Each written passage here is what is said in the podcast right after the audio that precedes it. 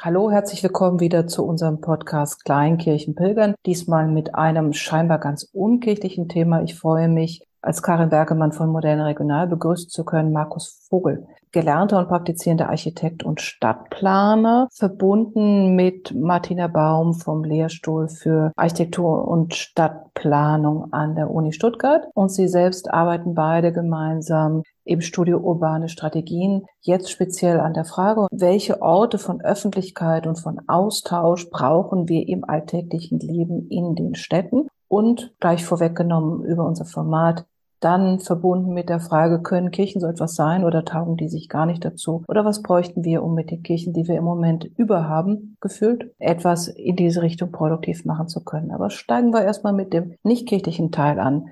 Herr Vogel, Funktionieren unsere Städte nicht eigentlich schon ganz gut von alleine? Braucht es da neue Ideen, neue Formate von Räumen, die man dann künftig schaffen müsste? Erstmal, Frau Dr. Berkemann, vielen Dank für die Einladung zum Gespräch und vielen Dank Ihnen für diesen interdisziplinären Austausch, der, glaube ich, wichtiger denn je ist, gerade eigentlich auch für uns als Disziplin in der Architektur und in der Stadtplanung. Einerseits denken wir, wir begreifen, was Stadt ausmacht, die Räume, die Gebäude, die wir sozusagen in unseren Entwürfen schaffen, aber dann natürlich auch nicht alleine bauen, sondern eigentlich immer mit ganz, ganz vielen Menschen. Aber ich glaube eben, dass wir als Disziplin verlernt haben, auf das zu schauen, was Stadt ausmacht.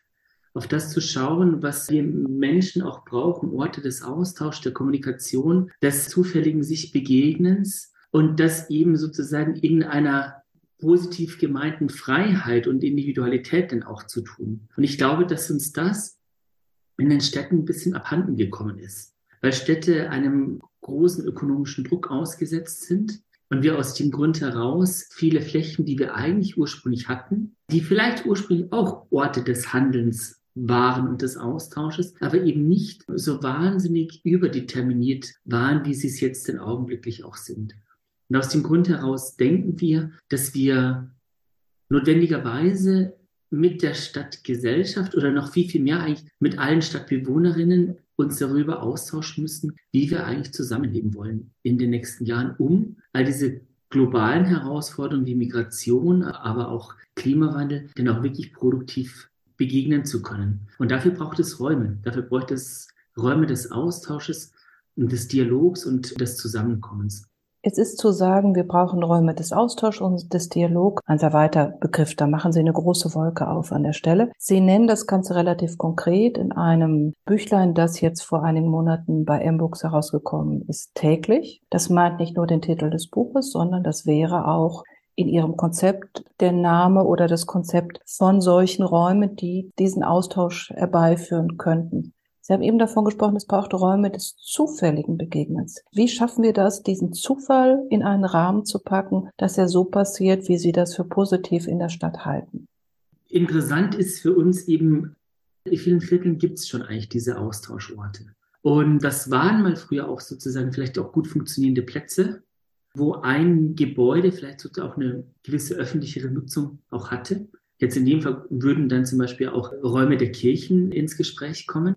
Aber interessant ist, dass diese Orte oftmals Schwellen aufgebaut haben, damit ich nicht notwendigerweise an diese Orte gehe, sei es aus ökonomischen Gründen, sei es aus sozialen Gründen, sei es auch aus Gründen eines architektonischen Machtmissbrauches. Und wir denken, dass es notwendig ist, eine niederschwellige Architektur wieder in unseren Städten einzuführen, die nicht aus formalen Gründen argumentiert, sondern die eigentlich mit einladenden Gesten, mit einladenden Räumen den Menschen es ermöglicht, beiläufig vorbeizukommen. Aus dem Grund heraus sozusagen ist uns eben die Nachbarschaft ein ganz, ganz wichtiger Beitrag für den gesellschaftlichen Zusammenhalt. Und den können eben diese urbanen Räume ohne weiteres auch liefern. Nur haben wir es ein bisschen verlernt.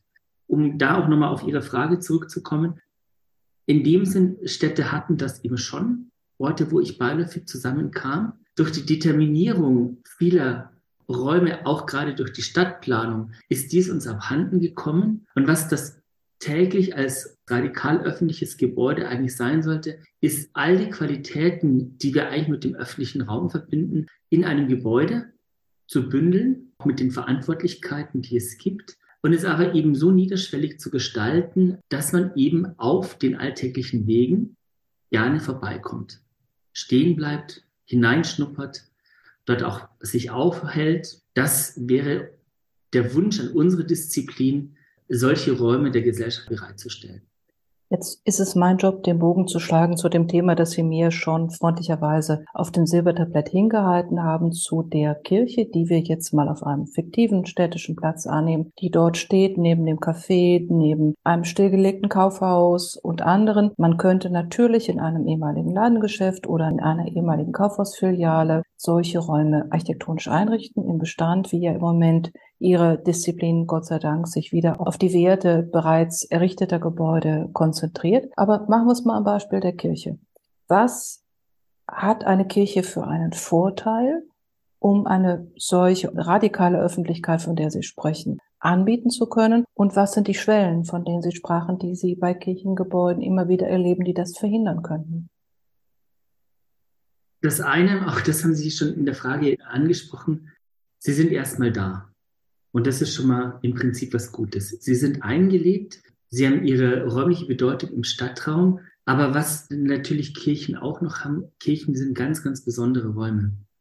Atmosphärisch aufgeladen, indem sie mich als Besuchende, als Besuchender mitnehmen in ein räumliches Gefühl. Es sind keine anonymen Räume. Jeder Kirchenbau hat immer eine ganz, ganz spezifische Qualität, die sich durch den Lichteinfall, durch die Wahl der Materialien, vielleicht auch manchmal sozusagen in diesem Gefühl der Übergröße, denn mir auch vermittelt. Aber es gibt wenig Räume, die Menschen so unemotional lassen wie Kirchen. Ich denke, das ist ein erstes ein erstes großes Moment. Das zweite ist natürlich schon auch, dass Kirchen als Typus, sozusagen, so wenn ich jetzt in der Architekturgeschichte zurückgehe, man hatte den Kirchentypus nicht erfunden, ja, sondern er war ja eine Weiterentwicklung aus anderen Typologien heraus, aber er hat eben diese Aufladung bekommen. Und das ist, glaube ich, schon etwas, was manche Menschen dann auch manchmal auch wieder abschreckt, an diese Orte zu gehen, weil es sozusagen so diverse Zugehörigkeitsgefühle und Ansprüche denn auch gibt. Davon müsste man eigentlich diese Räume befreien. Und ich glaube, das ist manchmal gar nicht so schwer, weil es oftmals Personen sind, die das dann eben auch tun, Personen vor Ort in den Kirchen, die über ihr alltägliches Handeln genau diese Einladung für diesen Ort auch aussprechen. Aber im Hintergrund natürlich schon noch etwas da ist, was diese Orte auch sozusagen ein bisschen privilegiert und auch exklusiv sein lässt. Und ich denke, das ist etwas, an dem wir gemeinsam auch arbeiten können, weil man räumlich gesehen eben nicht sehr viel verändern müsste, um diese Kirchen einladender, niederschwelliger auch zu machen. Aber eben es braucht vor allem diese Bereitschaft auch der anderen Agenten sozusagen das auch zuzulassen. lassen Sie mich für einen Moment des Teufels Anwältin spielen und zu sagen, dafür sind Kirchen ja eigentlich nicht da. Sie sind nicht dafür da, dass dort ältere Menschen Boccia spielen oder ihr Müllebrett aufbauen. Sie sind nicht dafür da, dass Jugendliche dort ihre besondere Art von Kultur leben, sondern das sind Schutzräume. Die sind dafür da, dass ich andächtig in einer besonderen Form ruhig bin und einen Andersort im Vergleich zu dem von außen habe. Würde ich also mit ihrer Art von Nutzungserweiterung, Umnutzung, Quernutzung, Andersnutzung nicht genau das zerstören, was Sie eben als positives Argument für die Kirchen genannt haben. Also würde es nicht diese besondere Atmosphäre, die Sie beschrieben haben, die auch sehr machtvoll sein kann, auch übermächtig sein kann, würde sie diese besondere Atmosphäre nicht zerstören und damit hätten Sie einen Raum wie das Kaufhaus nebenan. Ich würde auch sagen, dass es sicherlich mit einigen Umnutzungsprojekten, die wir ja auch teilweise aus Deutschland, aber auch aus anderen europäischen Ländern kennen, auch passiert dass durch die Implementierung anderer Nutzungen, anderer Räume eigentlich diese besondere Qualität auch verloren ging. Und ich denke, jetzt in dem Sinne ist es immer die Art und Weise, wie ich einen Raum auch benutze. Und in dem Sinne glaube ich eben schon auch, dass es ja nicht darum geht, diese Räume zu kommerzialisieren oder sie sozusagen so andere Nutzungen preiszugeben, sondern eigentlich in diesen Räumen immer wieder so andere Räume auch zu entdecken und diese Räume auch spürbar werden zu lassen. Und das Schöne an den Kirchen ist ja auch, es sind ja so vielschichtige Räume, die sich uns anbieten. Aus dem Grund auch heraus, in einem verantwortungsvollen Umgang der Transformation kann man wirklich diese Atmosphären und das, was Sie auch beschreiben, diese Schutzräume, die, glaube ich, auch gesellschaftlich wichtiger denn je sind. Gerade eben, das lernen wir zumindest die Erfahrung von knapp 20 Jahren Lehre auch in Südamerika. Gerade marginalisierte Gruppen brauchen diese Schutzräume und gerade diese marginalisierten Gruppen brauchen auch den öffentlichen Raum um dort eben auch Schutz zu finden. Und deswegen ist das auch im täglich genau diese große Herausforderung, eben einerseits für alle da zu sein, aber eben trotzdem gleichzeitig eben diese Schutzräume auch anzubieten. Also von daher sehe ich dort zumindest jetzt, was die architektonische Aufgabe anbelangt, eben das bewusste Umgehen mit dem Ort und mit den Qualitäten und eben das Ermöglichen von anderem, aber nicht das Ausschließen des Bestehenden. Da wären wir an einem Knackpunkt. Das, was Sie als Schwelle bei Kirche beschreiben, kann ja im nicht optimalen Fall bedeuten, dass sich eine kleine, in theologischer Sprache gesagt, Kerngemeinde darauf konzentriert, diesen Raum zu besetzen und zu markieren. Meistens in der klassischen Kerngemeinde sind das nicht Mitglieder einer gesellschaftlichen marginalisierten Gruppe, sondern eher Mittelschicht, bildungsbürgerliches Establishment, die eigentlich auch andere Räume zur Verfügung hätten, um das zu tun, was sie dort tun und damit gleichzeitig aber ein Ausschluss Kriterium bilden für andere Personengruppen, die sich durch diese Schwelle dann abgegrenzt fühlen. dann sitzen drei Herrschaften drinnen und sagen, warum kommt denn niemand? Und draußen stehen drei andere Herrschaften, die diesen Raum bräuchten und sagen, warum haben wir eigentlich keinen Raum? Also ihr Ziel wäre sozusagen, diese beiden Zielgruppen zueinander zu führen oder eine Öffnung des Raumes für die andere Zielgruppe zu ermöglichen würde das bedeuten, das, was Sie als radikal öffentlichen Raum beschreiben, was nach Ihrer Gesellschaft unsere Städte brauchen, würde das bedeuten, das geht in einer Kirche, die weiterhin liturgisch genutzt wird? Oder ginge das nur in einer Kirche, die aus der liturgischen Nutzung herausgenommen ist und damit eine vollständige Transformation ermöglicht? Jetzt ist natürlich eben einerseits diese Begrifflichkeit radikal einerseits natürlich schwierig. Wir fordern es trotzdem ein, aber eben in diesem Sinne, weil wir eben gemerkt haben, dass auch gerade in unseren Disziplinen das Private immer geschützt wird und es gibt keinen Anwalt des Öffentlichen mehr. Obwohl wir ja als Personen, so wie wir auch leben, beides ja auch sind. Wir sind Individuen, aber gleichzeitig natürlich gesellschaftliche Akteurinnen und Akteure. Aus diesem Grund heraus, glaube ich, kam dieses Radikal, um zu sagen, liebe Disziplin, werde wieder Anwalt des Öffentlichen, so wie es ja auch in der Architektur der Nachkriegsmoderne auch immer wieder passierte. Das ist das eine.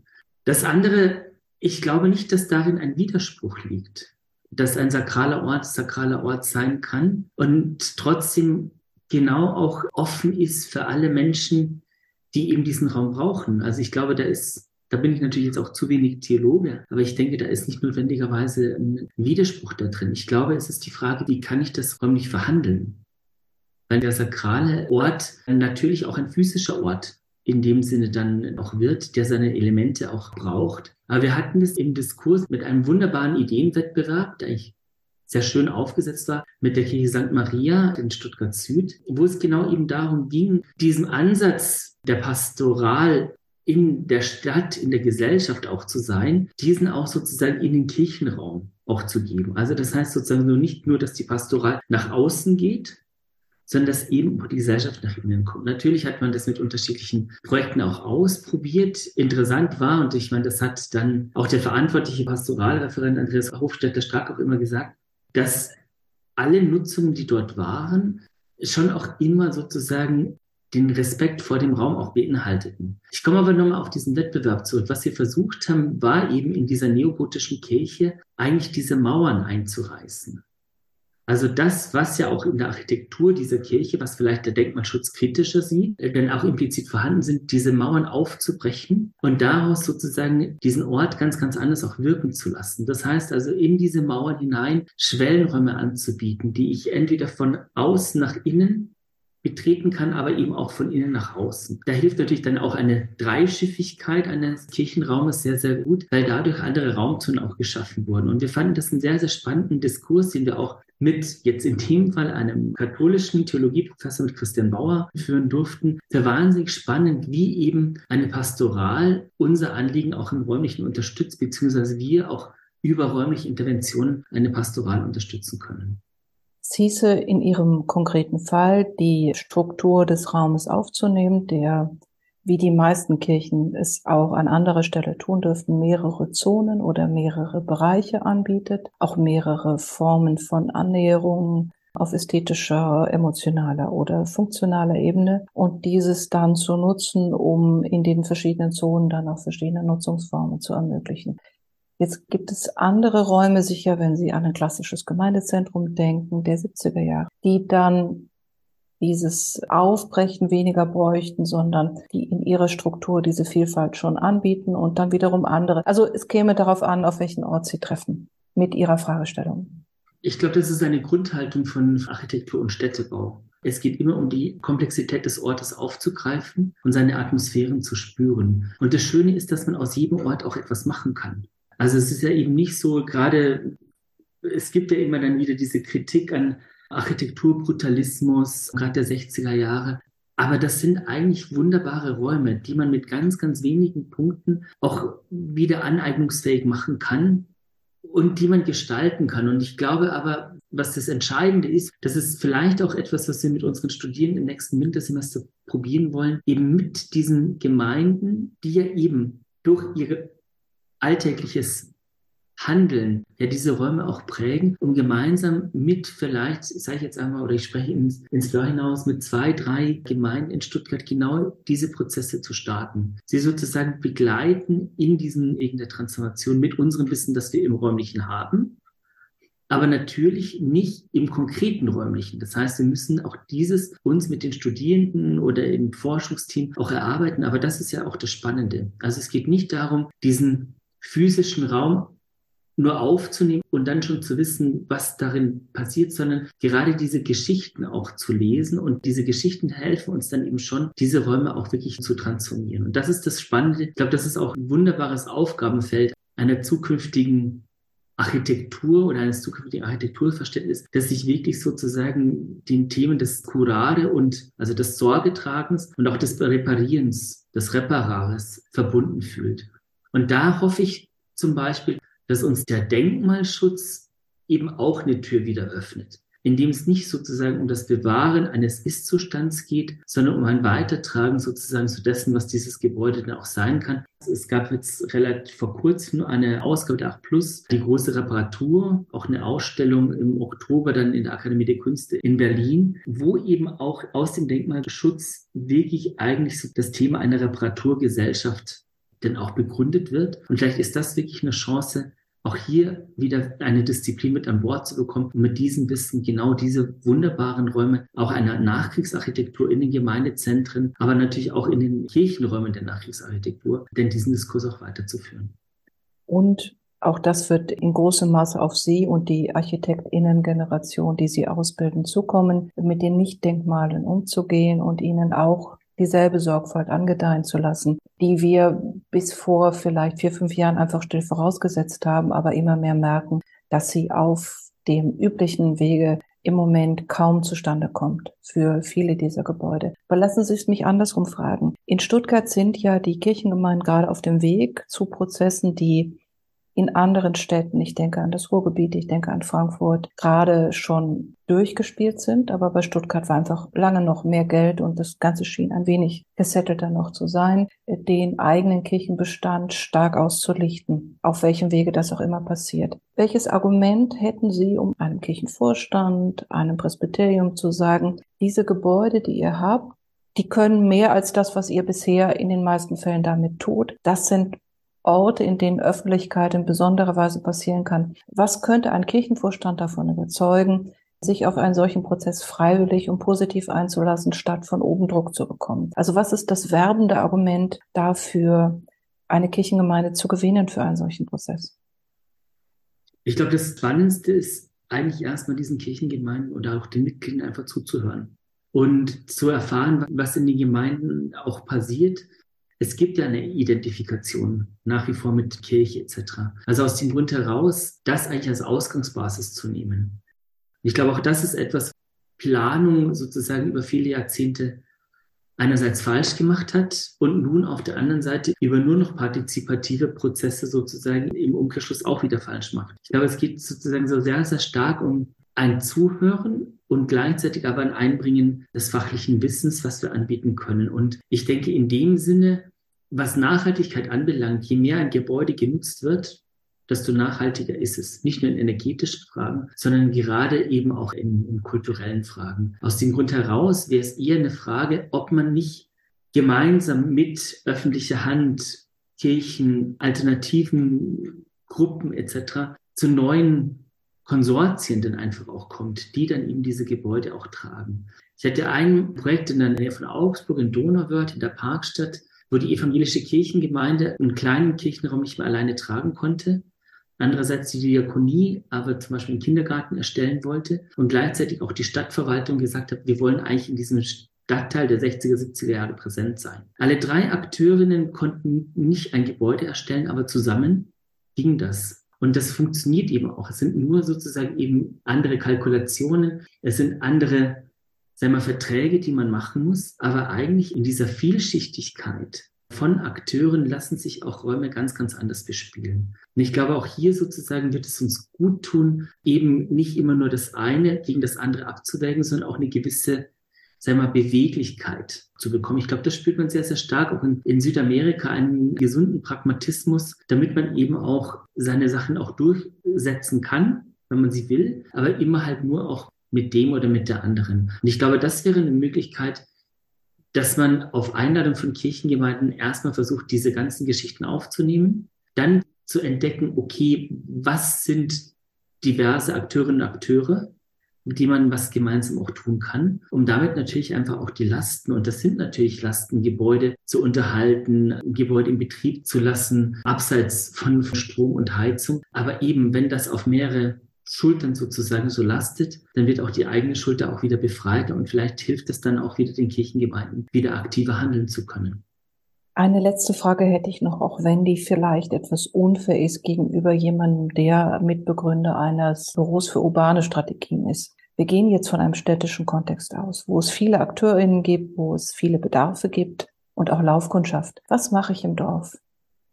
Greift dieses Konzept oder ist dieses Konzept der radikal öffentlichen Orte, ich sage es nochmal, weil ich den Begriff der Radikalität in dem Zusammenhang so schön finde, ist das ein städtisches, ein rein städtisches Konzept? Jetzt könnte ich natürlich sozusagen mit den Soziologen Häusermann und Siebel kommen und sagen, Urbanität ist ubiquitär. Ich denke also Stadt ist überall, um es platt zu übersetzen. Für, ja, okay. In, in dem Sinne würde ich das schon sagen. Ich glaube, wir müssen auch manche Begrifflichkeiten auch eben zwischen dem Öffentlichen und dem Privaten oder auch diesen Gegensatz Land, Stadt oder was ist auf dem Dorf anders als in der Stadt. Auch da müssen wir, glaube ich, ein bisschen flexibler und pragmatischer werden. Und ich denke, so ist zumindest jetzt eben auch unsere Arbeit als äh, Studio Urbane Strategien. Wir arbeiten sehr, sehr viel in Kommunen, vier bis, sagen wir mal, 20.000 EinwohnerInnen. Was dort interessant ist, ist entweder, dass sie wirklich eine ganz prekäre Haushaltslage haben oder dass sie noch sozusagen so relativ gut ausgestattet sind. Aber beide stehen immer vor räumlichen Herausforderungen. Und auch dort sozusagen, was wir probieren, ist eigentlich immer über ein erstes Zuhören dann eine spezifisch also eine ganz, ganz spezifische Arbeitsmethode zu bekommen und gemeinsam auch zu erarbeiten. Also es gibt nicht das Weißbuch, wie ich das mache, sondern es gibt immer die konkreten Orte und die Menschen, die diese Orte machen. Und das ist eigentlich die schönste Herausforderung, mit diesen Menschen zusammenzuarbeiten und daraus dann Konzepte zu entwickeln.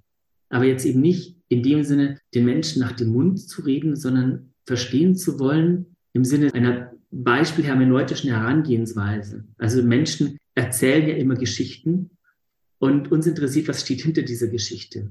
Und daraus kann man dann eben schon Vorschläge machen, wie sozialräumliche Transformationsprozesse auch in kleineren Kommunen äh, dann eben gestaltet werden können. Also ein Plädoyer für etwas mehr lateinamerikanische Pragmatik und Lebensfreude nach Stuttgart und nicht nur nach Stuttgart und an die Kirchen sich auf dem Marktplatz neben den anderen öffentlichen Playern einzubringen und die eigenen Stärken dann auch im Gespräch mit anderen erschließen zu lassen. Ich kann noch mal die Empfehlung aussprechen, wer weiterlesen möchte und weiterschauen möchte, das kleine Büchlein mit viel Inhalt täglich, auch bibliophil, sehr schön gestaltet, kann dort weiter schmökern. Herr Vogel, Ihnen herzlichen Dank, herzliche Grüße nach Stuttgart für dieses Gespräch und für die Anstöße, vielleicht mit einem etwas offeneren Geist und etwas lateinamerikanischem Schritt durch die Gebäude zu gehen und zu schauen, was dort möglich ist und Ihnen weiter viel Freude in der Arbeit mit den Gebäuden im Bestand. Herzlichen Dank, Frau Dr. Berkemann, für die Einladung und für das wunderbare Gespräch.